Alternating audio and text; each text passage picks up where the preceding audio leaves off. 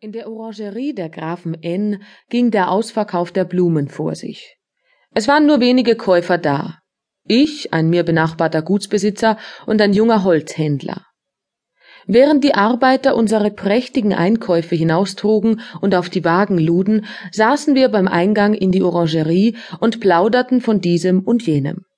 Es ist außerordentlich angenehm, an einem warmen Aprilmorgen im Garten zu sitzen, den Vögeln zu lauschen und zu sehen, wie die in die Freiheit hinausgetragenen Blumen es sich in der Sonne wohl sein lassen.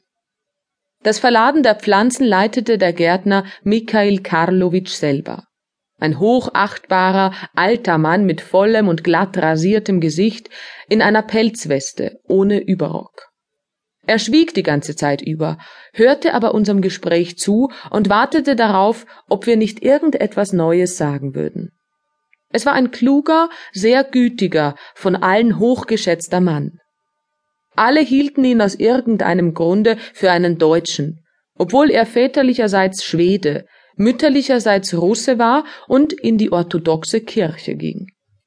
Er konnte Russisch, Schwedisch und Deutsch, las viel in diesen Sprachen, und man konnte ihm kein größeres Vergnügen bereiten, als wenn man ihm ein neues Buch zu lesen gab oder mit ihm zum Beispiel über Ibsen sprach.